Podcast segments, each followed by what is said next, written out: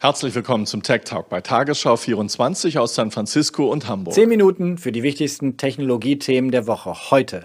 Die Dating-App Bumble nimmt es mit dem Datenschutz nicht so genau und Düsseldorf verlegt leere Rohre für schnelleres Internet.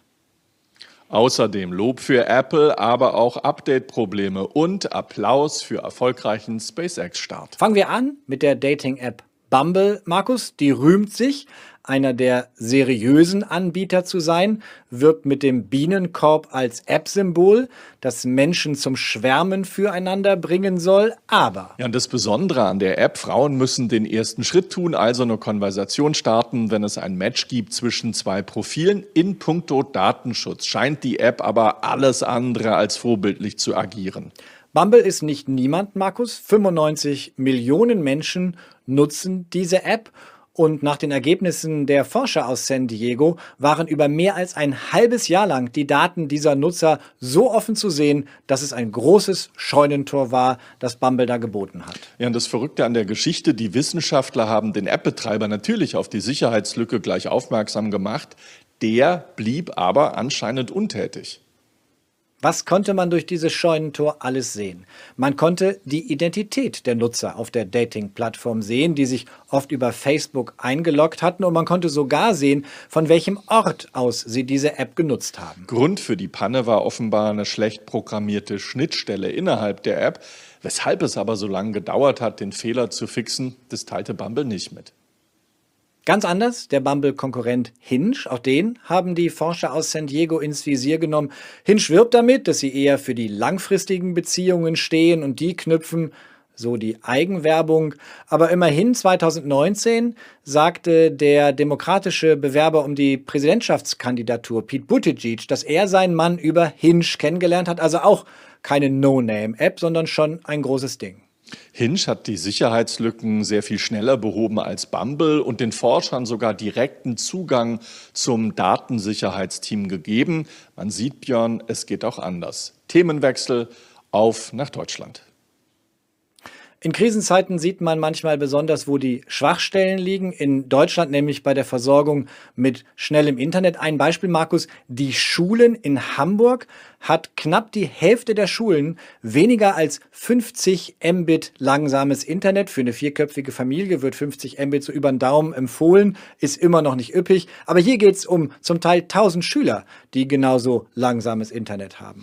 Jahrzehntelang hat man offenbar nur einem Anbieter beim Internetausbau vertraut. Das war die Deutsche Telekom.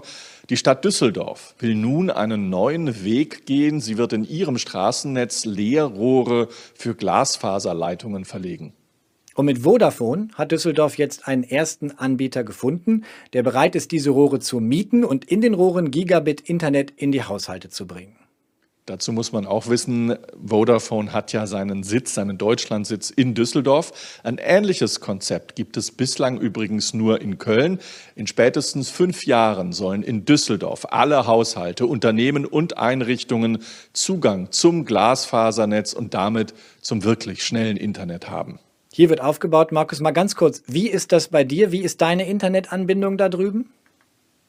Also ich habe Glasfaser mit äh, einem Gigabit up und down, also symmetrisch. Der Preis, den ich dafür bezahle, umgerechnet 75 Euro pro Monat ohne irgendwelche Deckelung, also keine Kapaziz Kapazitätsbegrenzung pro Monat. Das, das hätte mancher Haushalt hier in Deutschland gerne, geschweige denn manche Schule, die sich in diesen Tagen darauf vorbereitet, dass wir möglicherweise wieder auf Hybrid- oder Digitalunterricht zusteuern. Wie läuft das in den USA, Markus, mit Blick auf Corona? Corona? Na, wir sind hier vielleicht im Silicon Valley, in der Bay Area um San Francisco eine Ausnahme im Vergleich zu vielen anderen Regionen in den USA. Wir sind nämlich sehr, sehr gut ausgestattet. Viele Kids, die haben bereits ab der zweiten Klasse Unterricht am Computer. Die Schulen setzen häufig Chromebooks von Google ein, weil die mit am günstigsten sind. Und in vielen Schulen dort findet im Augenblick noch der Unterricht vor Ort statt. Aber die Eltern haben hier genauso wie bei euch in Deutschland die Sorge, dass es wieder zum reinen Online-Unterricht zurückgeht, wenn die Infektionszahlen wieder nach oben gehen sollten. Im Moment ist es in Kalifornien noch recht moderat. Aber es klingt so, als wäre man etwas besser vorbereitet als hier. Themenwechsel Markus. Apple bekommt in diesen Tagen gleich zweimal Lob. neues Betriebssystem und neue CPU. Ja, Apple hat sein neues Betriebssystem Big Sur zum Download zur Verfügung gestellt vor ein paar Tagen. Die größte Umgestaltung designtechnisch ist das seit vielen Jahren. Die neue Bedienoberfläche kommt jetzt mit abgerundeten Fensterecken und quadratischen App-Icons daher. Sie erinnert an iPadOS. Insgesamt gleicht Apple also seine PC-Bedienoberfläche der von iPads und iPhone an und der Funktionsumfang von iMessage ist jetzt auf dem PC, dem von Smartphone und Tablet ähnlich.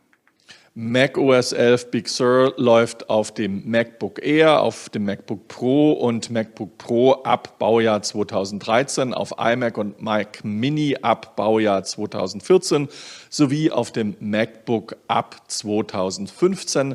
MacBooks mit Baujahr 2012, die können das Upgrade nicht installieren. Das könnte möglicherweise großes Glück für die Besitzer bedeuten, denn es mehren sich die Berichte, dass bei dem Update auf Big Sur so mancher Bildschirm schwarz bleibt. Vor allem betroffen wohl, Markus, 12 und 13 Zoll MacBook Pros. Ja, und die Nachricht von äh, Usern, dass es nicht ganz so problemlos klappt mit der Installation des Updates, die tauchen vermehrt in einigen Foren auf. Unter anderem hier bei Mac Rumors schwarzer Bildschirm nach dem Update und einige schreiben, Apple habe sie gebeten, ihre Geräte nun zur Reparatur in den Apple Shop zu bringen. Eieiei.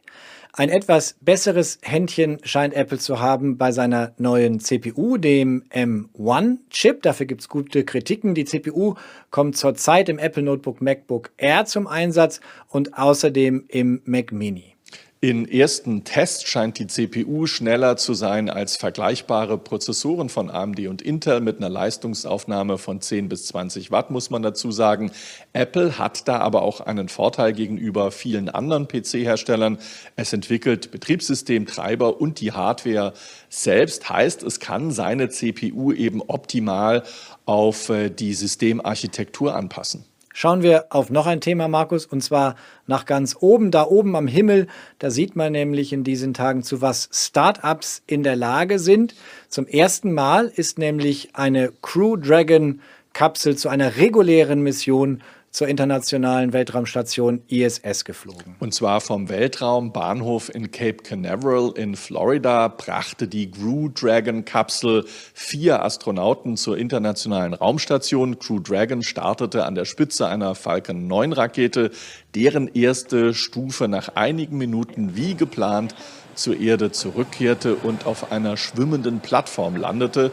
Im Sommer hat bereits ein erster Testflug prima geklappt. Der Start jetzt markiert sozusagen den Regelbetrieb. Auftraggeber für diesen Flug, Markus, ist die amerikanische Weltraumagentur NASA. Ausgeführt wird der Flug aber von SpaceX, dem Weltraumunternehmen, das Elon Musk gegründet hat, der ja auch hinter dem Elektroautohersteller Tesla steht. Und dieser Flug heute ist, abgesehen von dem Testflug im Sommer, der erste reguläre Flug, bei dem US-Astronauten von amerikanischem Boden aus zur ISS fliegen seit 2011. Und du hast vergessen, Björn, zu erwähnen, dass Elon Musk unser Freund ist, aber das macht nichts, deswegen sage ich es jetzt nochmal. Danach hat die NASA ihre Space Shuttle-Flotte aber aus Kostengründen eingemottet und war seither quasi für ISS-Missionen auf äh, Russland angewiesen. Das war mit rund 80 Millionen Euro pro Flug in der Soyuz-Kapsel ebenfalls ziemlich teuer und kratzte vor allem natürlich auch am amerikanischen Ego.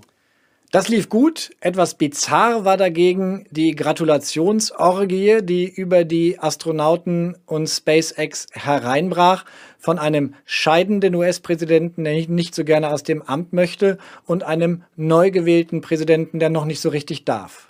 Unmittelbar nach dem Start gratulierte nämlich Joe Biden auf Twitter